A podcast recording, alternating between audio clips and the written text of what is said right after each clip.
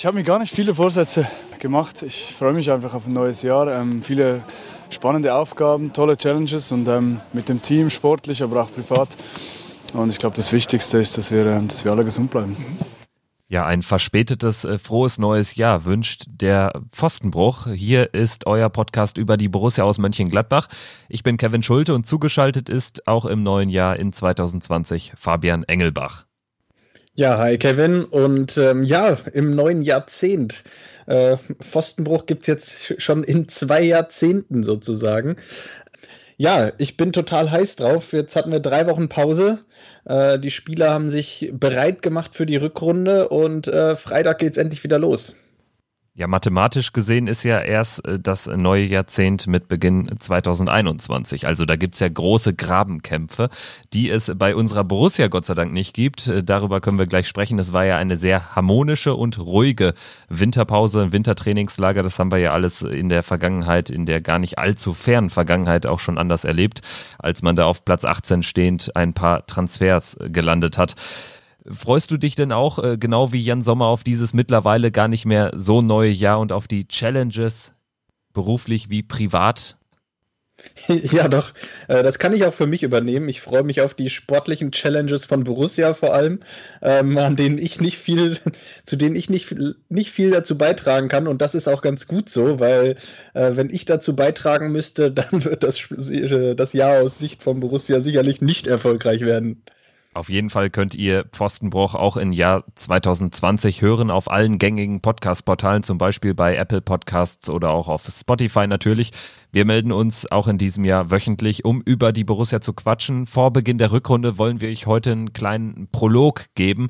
Die heutige Folge soll als äh, Vorschau auf unsere Rückrunde dienen. Die ist ja jetzt für uns etwas übersichtlicher als erhofft, die Rückrunde. Keine Europa League mehr leider.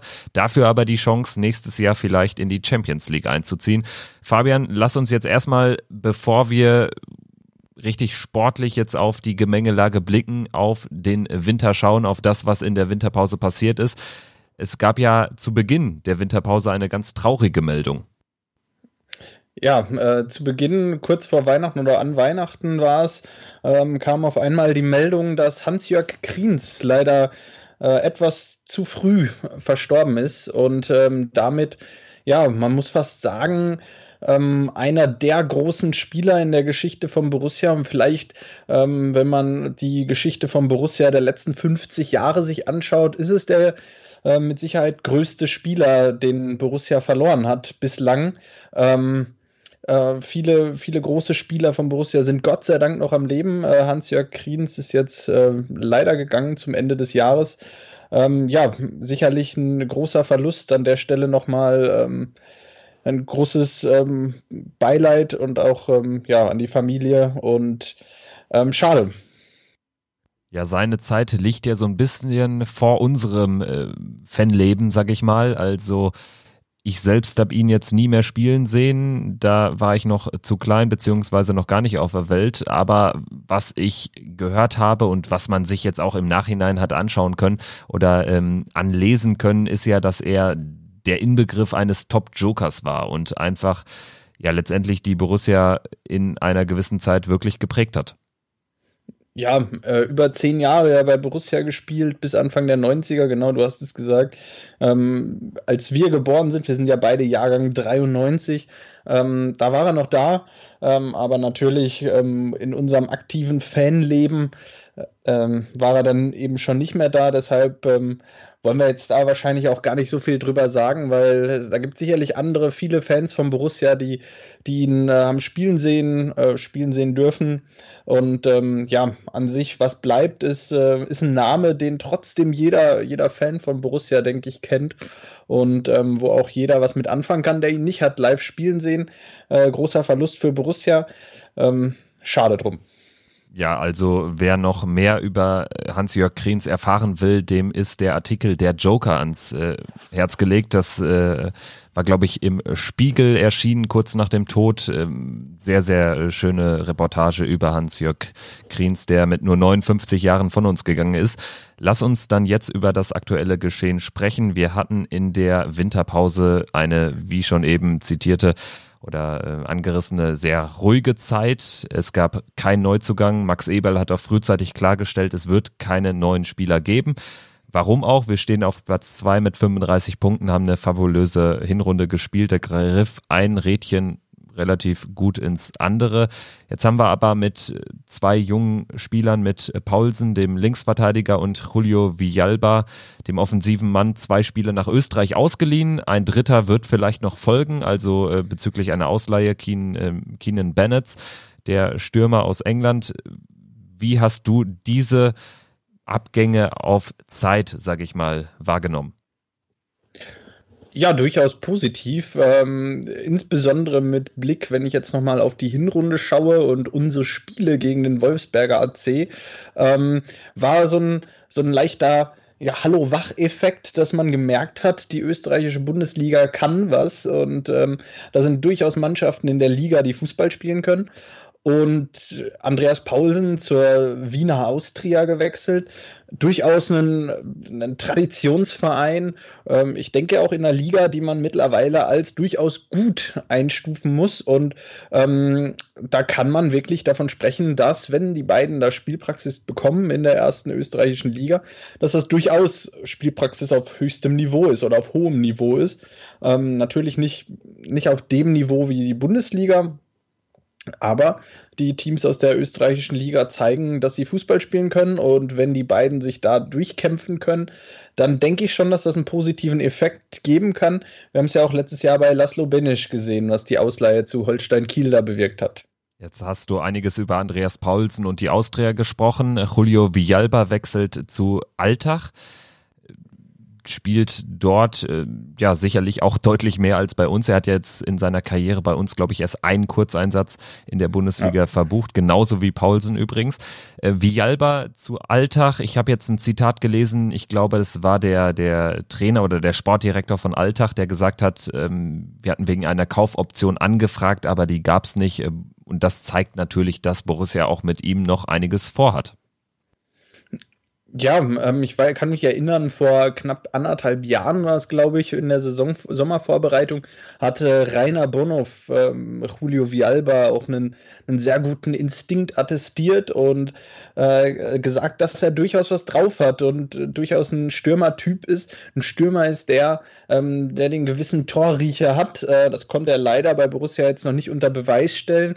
Erschwerend kommt bei ihm natürlich hinzu, dass er keine Berechtigung hat, in der zweiten Mannschaft in der Regionalliga West zu spielen, weil er eben äh, nicht EU-Ausländer ist und auch nur aus einem Land kommt, das äh, eben mit Paraguay, ähm, das nicht über die, ja, wo der DFB keine Genehmigung erteilt für die Regionalliga.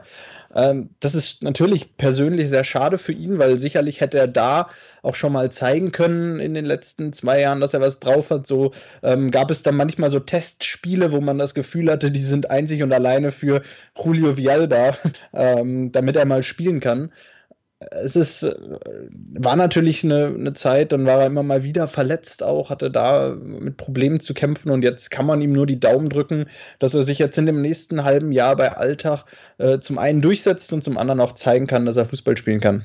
Ja, idealerweise ist es äh, eine gute Lösung für alle, für die Spieler, für den aufnehmenden Verein, der sich über einen Qualitätsgewinn freuen darf und natürlich auch für uns wenn es so läuft wie bei Laszlo Benes. Also das war ja wirklich das Paradebeispiel, auch wenn, das muss man natürlich auch ehrlicherweise sagen, er schon etwas weiter war als die beiden. Also er war ja auch dort schon etwas näher bei uns an der ersten Mannschaft dran. Aber nichtsdestotrotz sicherlich eine gute Lösung. Wir haben noch einen dritten im Bunde, den wir wahrscheinlich noch in diesem Winter verlieren werden auf Zeit. Das ist Keenan Bennett, der im zweiten Test gegen Freiburg drei Minuten Verschluss sein erstes Tor gemacht hat und danach getwittert hat, er hätte nicht gedacht, dass dieses GIF, äh, was die Borussia da ähm, getwittert hat zu seinem Tor, nochmal den Weg aus dem Archiv rausfindet. Also ist durchaus humorvoll mit, mit umgegangen. Er soll auch noch verliehen werden, also alle Beteiligten suchen da eine Lösung. Auch das wäre sicherlich für den Jungen absolut förderlich. Ja, wäre Gold wert und ähm, da hoffen wir drauf. Wir haben noch gute drei Wochen, in denen das passieren kann und ähm, ja, lassen wir uns einfach überraschen, wäre sicherlich ähm, eine gute, gute Chance für Keenan Bennett, auch, auch da nochmal ein halbes Jahr woanders Spielpraxis zu sammeln. Jetzt haben wir das 2 äh, zu 1 gegen Freiburg schon angerissen. Es gab zwei 2 zu 1 Erfolge gegen Freiburg in einem Testspiel Marathon in einem Doppelpack am, äh, ja, am vergangenen Freitag. Es gab ein weiteres Testspiel gegen Herakles Almelo, das mit 1 zu 3 verloren ging. Das war der Testspielauftakt in Jerez de la Frontera, dort wo Borussia auch nicht zum ersten Mal äh, sein Wintertrainingslager verbracht hat. Wir können ja jetzt mal äh, darüber sprechen. Grundsätzlich das spiegeln auch immer wieder die Aussagen wieder, finde ich, dass es auch Borussia darum geht, bei der Auswahl eines Trainingslagers auf Bewährtes zurückzugreifen, wo man sich nicht erst so richtig akklimatisieren muss, wo man direkt irgendwie so die Wege kennt, wo man nah an den Plätzen ist, wo man gute Bedingungen hat. Äh, scheint ja alles ganz rund gelaufen zu sein. Ja, ich meine, so genau verfolge ich dieses Trainingslager natürlich auch nicht. Ich bin da jetzt nicht, äh, ich war weder vor Ort noch, noch schaue ich da jeden Tag in den Live-Ticker. Ich äh, ich denke, es ist alles ganz gut gelaufen, soweit. Es, ist, äh, es gab keine großen Verletzungen, keine, ähm, ja, keine, keine Ausfälle, über die wir jetzt sprechen müssen. Von daher ähm, ist das erstmal durchweg positiv. Mhm. Dann ähm, hatten wir eben diese zwei Spiele gegen Freiburg, die äh, die Borussia gewonnen hat. Ähm, ich glaube, diese Testspiel, diese Testspiele, da darf man natürlich auch nicht viel auf die Ergebnisse, ähm, auf die Ergebnisse setzen. Kleiner Fun Fact dazu: ähm, Der Kicker äh, listet ja immer auf bei einer Begegnung, welche Begegnung es schon gab und hat auch einen Direktvergleich. Und lustigerweise habe ich vor dem ersten Testspiel gegen den, Fre gegen SC Freiburg gesehen, dass Freiburg eine positive Bilanz gegen Borussia hatte. Es waren 13 Siege für Freiburg, äh, 12 für Borussia und 12 Unentschieden. Und dadurch, dass die zwei Testspiele jetzt in diese Bilanz mit aufgenommen wurde, hat Borussia die Bilanz gegen den SC Freiburg gedreht und steht jetzt bei 14 Siegen gegen den SC Freiburg, bei 13 Niederlagen und 12 Unentschieden. Auch geil. An einem Nachmittag die komplette Bilanz, die Jahrzehnte lange Bilanz gegen einen anderen arrivierten Bundesligisten komplett gedreht und vor allen Dingen endlich mal ein Sieg, der außerhalb von Mönchengladbach stattfand gegen Freiburg. Also ja, das äh, hatten auch Strassi und Ari van Lent, der war dort im, im ähm, im Livestream zu hören, als äh, das äh, Spiel lief. Ich hatte mir das erste der beiden Testspiele nebenbei so ein bisschen anschauen können und Ari van Lent sagte auch, er hofft, dass wir endlich mal wieder in Freiburg gewinnen, damit er nicht jedes Mal die alte Story erzählen muss, wie es war, das äh, 1 zu 0 in Freiburg zu schießen, was den letzten Sieg für Borussia Mönchengladbach in Freiburg gebracht hat. Also ja, ähm, wobei das gar nicht stimmt. Äh, ist mir ja jetzt aufgefallen. Wir haben in der zweiten Liga in Freiburg gewonnen.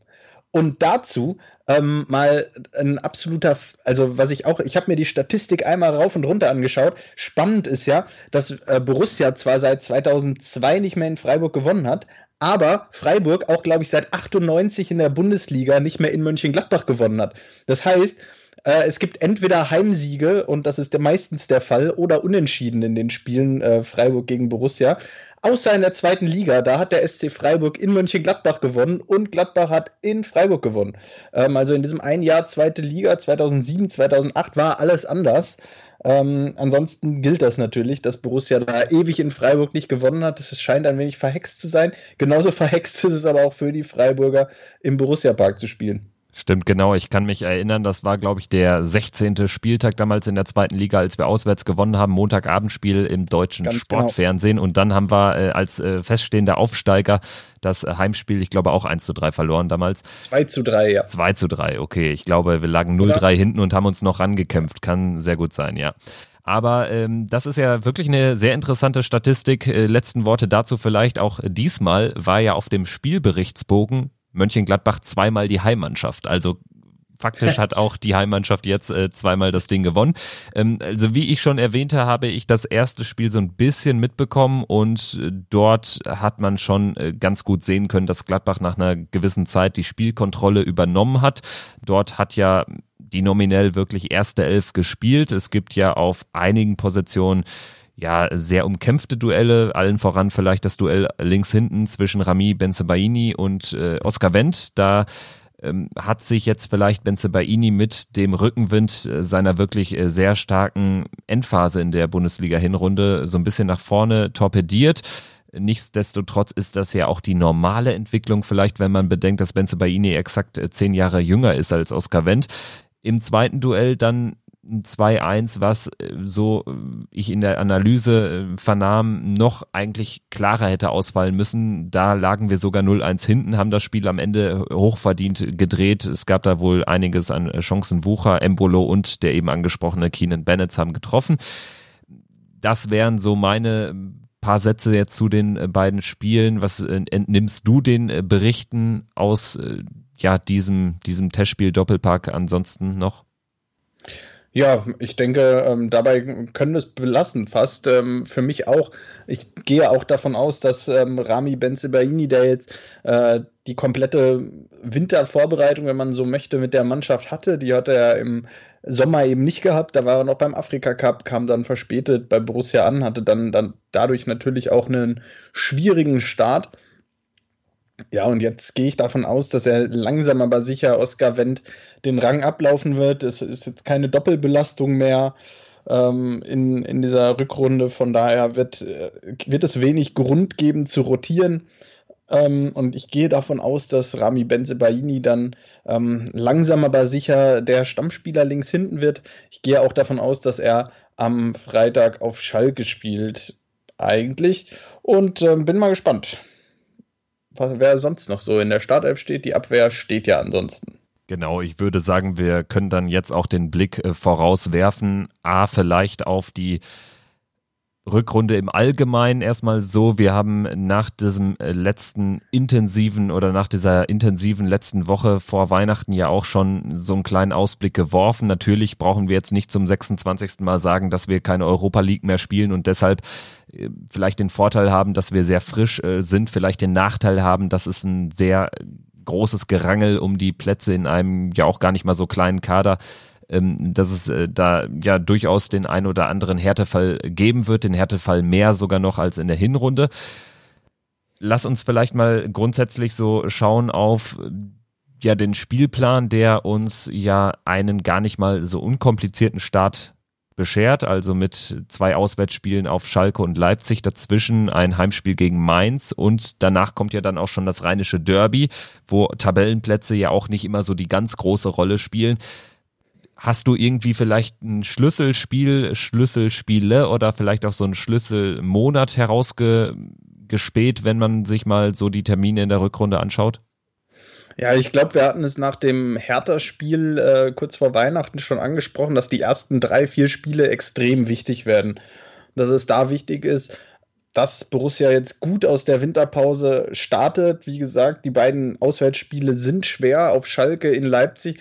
Ähm, wenn Borussia es schafft, da zu punkten und dann die, ich sag mal, vermeintlichen Pflichtsiege gegen Mainz und dann im Derby ähm, mitnehmen kann, dann äh, und der Start gelingt mit äh, vielleicht sechs, sieben, acht Punkten, ähm, dann blicke ich auch sehr optimistisch voraus. Ähm, aber es ist natürlich nicht leicht. Ähm, es ist mit Sicherheit kein einfacher Start. Ähm, und auch gerade jetzt dieses Freitagabendspiel, wo ganz Deutschland draufschaut auf, ähm, auf das Spiel Schalke gegen, gegen Borussia. Ähm, mit Sicherheit ähm, eine schwierige Situation. Man weiß jetzt nach dieser vier Wochen langen Pause auch wieder nicht so recht, wo stehen wir eigentlich, ähm, wo steht Schalke, was hat Schalke eventuell im Winter noch verändert und ähm, ja, ganz richtungsweisendes Spiel direkt am Freitagabend. Bevor wir jetzt vielleicht äh, zu viel über Schalke sprechen, denn ich denke, klar, man sollte Respekt haben, aber Angst brauchen wir da definitiv nicht haben. Wir können ja gleich nochmal ein, zwei äh, Sätze verlieren. Vielleicht mal ganz grundsätzlich. Lars Stindl hat jetzt in diesem ersten von zwei Tests gegen Freiburg auf der Zehnerposition gespielt. Ist das für dich die Lösung für die Rückrunde? Kann das die Lösung sein? Gerade Lars äh, Stindl hatte ja in der Hinrunde, weil er aus dieser langen Verletzung kam, ja noch nicht so viele Einsätze, vor allen Dingen nicht so viele Einsätze von Beginn an. Ja, äh, Marco Rosa hat ja hinterher gesagt, dass niemand glauben sollte, dass es da eine A- und B-Elf gab. Und aufgrund des Mittelfeldes würde ich auch sagen, dass das stimmt. Weil ich sehe nicht, dass Borussia jetzt äh, das komplette Jahr durchgehend oder diese komplette Rückrunde mit äh, Dennis Zakaria und Christoph Kramer auf der 6 spielt und Lars Stindl auf der 10. Äh, dafür sind einfach die anderen, ähm, Florian Neuer aus Laszlo Benesch und Jonas Hofmann, zu gut, um jetzt durchgehend so zu spielen. Ähm, es ist sicherlich eine Option, Ende hin kam Lars Stindl ja auch immer öfter. Ähm, Gerade als Joker hat er dann immer wieder auf der 10 gespielt.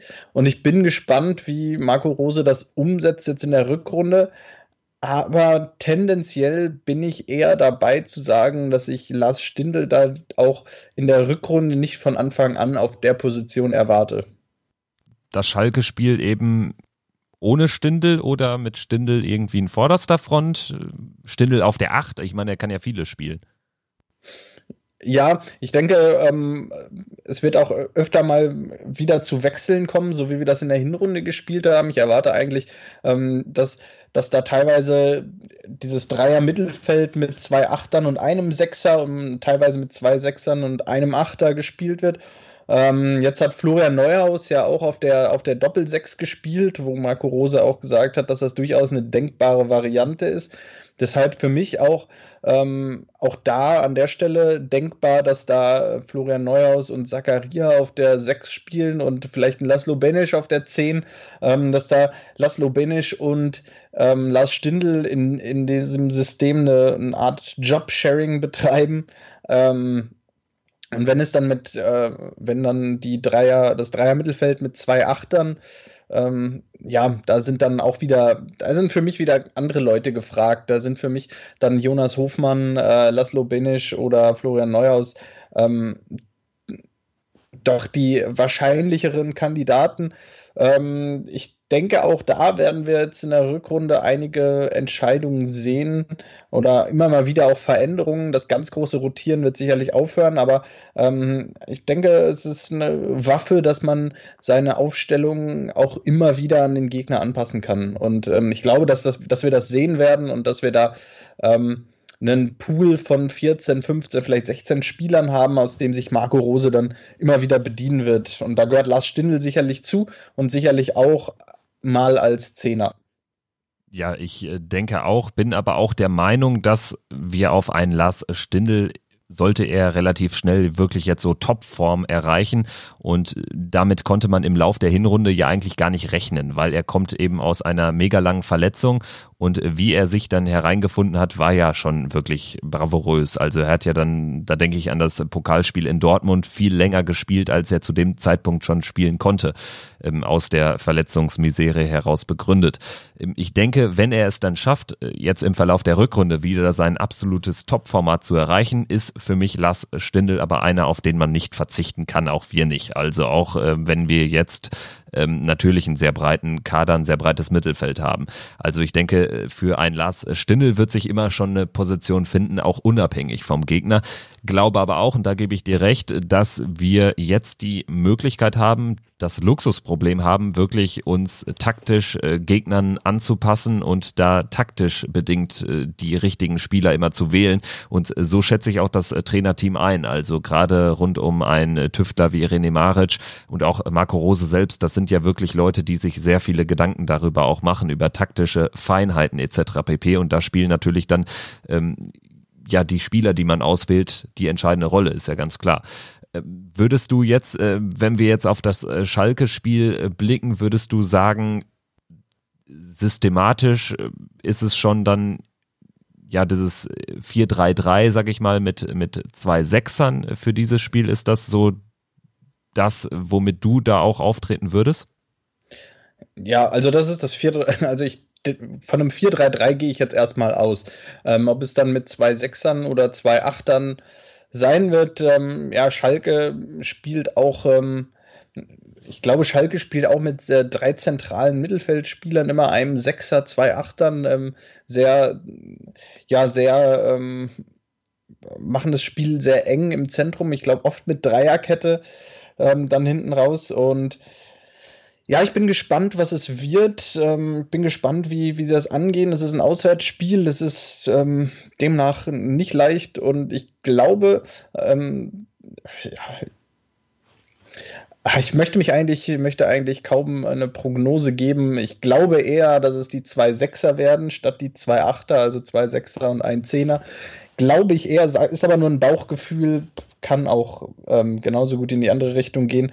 Ich, und ich glaube, das ist das Gute, dass man ähm, dass wir das nicht genau wissen und dass Schalke das genauso wenig weiß, was da auf sie zukommt. Und deshalb glaube ich, dass, ähm, dass das auch ein gutes Spiel werden kann von Borussia. Und ähm, ja, ich weiß nicht, was erwartest du? Ja, ich bin auch optimistisch. Ich äh, denke auch, dass man sich da durchaus jetzt nicht auf einen Harakiri-Spiel einstellen muss. Es sind zwar zwei sehr frische Trainer, aber ich glaube, ähm, auch wenn man sich äh, Schalke jetzt angeschaut hat, das war jetzt zwar nicht mehr Tedesco-Fußball, aber das war jetzt doch eher auch auf Kontrolle aus. Und so haben sie ja auch ihre Punkte eingeheimst, dann gerade auch in der, in der heimischen Arena.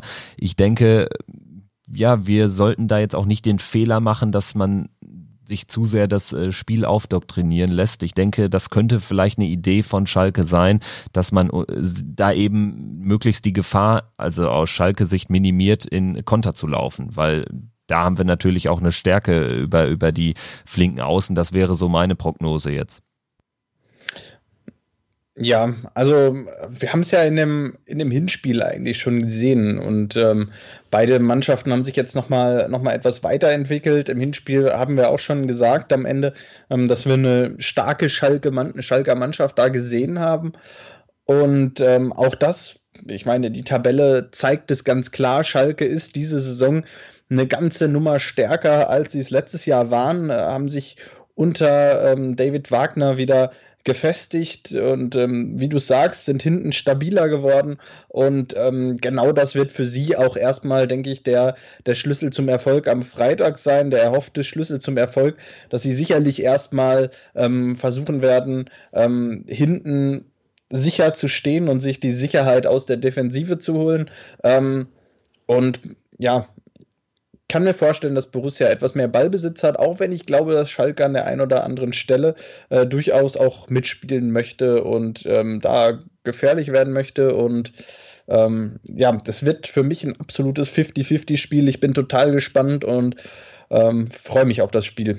Ja, es geht um Big Points. Wir sind fünf Punkte vor Schalke. Schalke ist auf dem ersten Nicht-Champions League-Platz und wenn man da gewinnt, dann hat man natürlich schon mal ja, ne, ein Statement gesetzt, auch tabellarisch. Und in solche engen Spielen, da kann es ja auch wichtig sein, wie so wie man so reinkommt und da haben wir eigentlich beste Voraussetzungen. Wir haben keine Verletzten, wir haben ein gutes äh, Wintertrainingslager, einen gesamt guten Winter, eine gute Winterpause hinter uns. Bei Schalke gab es ja schon eher ein paar Schalke-typische Turbulenzen, was jetzt nicht am Trainerteam oder an der Leistung in der Hinrunde lag, sondern einfach darin begründet ist, dass wieder mal ein Bayern, ein Schalke-Torwart zu den Bayern wechselt. Nübel, jetzt wird er gegen uns definitiv nicht spielen. Sein Kapitänsamt ist er, hat er abgegeben äh, vorzeitig.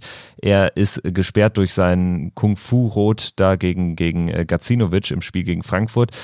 Also es wird äh, Schubert im Tor stehen, es wird also auf dem Platz jetzt kein Thema werden, aber grundsätzlich sagst du auch, so einen Begleitumstand, der dich doch dann irgendwie durch die, durch die äh, Winterpause konsequent begleitet hat, das kann dann auch ein Faktor sein, wie du in so eine Rückrunde startest? Ja, ähm, das ist ja schon fast, ähm, fast tra tragisch für die Schalker. Wieder, wieder haben sie, verlieren sie einen Spieler wieder an die Bayern und wieder ablösefrei. Ähm, jetzt, ähm, ja, ich glaube, dass es bei der Mannschaft die letzten, ähm, die letzte Woche schon kein großes Thema mehr war bei Schalke. Deshalb glaube ich auch, dass sie da professionell genug sind und ähm, dieses Thema in der Mannschaft ähm, kein so großes mehr ist, wie es vielleicht in den Medien ist. Ähm, Gerade weil das Nübel-Thema ja jetzt auch so ein bisschen über ähm, medial über Schalke hinausgegangen ist, sondern ein bisschen mehr auf Bayern übergeschwappt ist in der Diskussion, ja, was passiert denn jetzt eigentlich mit Neuer, was passiert mit Ulreich? Ähm, da ist das Ganze von der Schalker Mannschaft eher weggerückt und ähm, hin zu den Bayern, eher in die Richtung, was passiert bei den Bayern nächstes Jahr. Ähm, von daher hatten die Schalker da auch in den letzten sieben bis zehn Tagen etwas mehr Ruhe. Ähm, deshalb glaube ich nicht, dass das am Freitag eine Rolle spielen wird, wie du es gesagt hast. Markus Schubert wird ohnehin im Tor stehen. Und ähm, ja, das äh, sehe ich da nicht als, ähm, als Vorteil für Borussia. Ja, der Nübel, wie schon Bernd der Stromberg Nübel. immer gesagt hat, ne? Ja. Naja, also äh, bei Schubert, äh, ich habe ihn jetzt nicht so mega sicher gesehen. Er hat das 1 zu 1 äh, mitverschuldet in Wolfsburg zum Beispiel in der englischen Woche kurz vor Weihnachten. Ich denke, das kann vielleicht dann eher tatsächlich sportlich vielleicht ein Faktor sein. Also ich glaube, er ist jetzt noch nicht so sicher und natürlich auch in dem Wissen, dass er jetzt da nicht nur jetzt einfach den rot gesperrten Schlussmann ersetzt, sondern den Kapitän, der jetzt zu Bayern wechselt, der jetzt nicht mehr Kapitän ist. Also ist natürlich, äh, spielt vielleicht für so einen jungen Mann dann auch eine Rolle. Ganz Deutschland guckt auf jeden Fall drauf. Äh, Freitag 20.30 Uhr Schalke gegen Gladbach. Wir hoffen, dass wir dann erfolgreich in die Rückrunde starten und ja, dann werden wir natürlich jetzt wöchentlich wieder für euch am Start sein. In diesem Rhythmus bleiben wir jetzt bis zum Ende der Saison. Es gibt ja, glaube ich, auch keine englische Woche mehr oder so in der Bundesliga wir werden das Geschehen natürlich äh, konsequent weiter begleiten und hoffen auf einen erfolgreichen Auftakt. Werden dann in der Folge nach Schalke auch wieder Dobby, unseren äh, ständigen Gastmoderator, natürlich mit dabei haben. Grüße gehen auf jeden Fall raus an Dobby, der uns auch dann durch die Rückrunde wieder begleiten wird. Wir freuen uns drauf. Schalke Rückblick und Mainz Ausblick, das steht dann bei der nächsten Folge an. Fabian, das hat Spaß gemacht und in diesem Sinne würde ich sagen, auf drei Punkte auf Schalke auf drei Punkte auf Schalke und wie immer auch im neuen Jahr. Ähm, wenn ihr Fragen, Anmerkungen, Kritik habt, äh, schreibt uns gerne per Instagram, Facebook oder an fabian.pfostenbruch-podcast.de. Und bis dahin, ähm, ja, noch eine entspannte Woche und ähm, wir sind, glaube ich, alle heiß auf Freitagabend. In diesem Sinne macht's gut. Das war Pfostenbruch zum ersten Mal in 2020. Rückrundenauftakt auf Schalke. Wir hoffen auf den Sieg. Macht's gut. Ciao.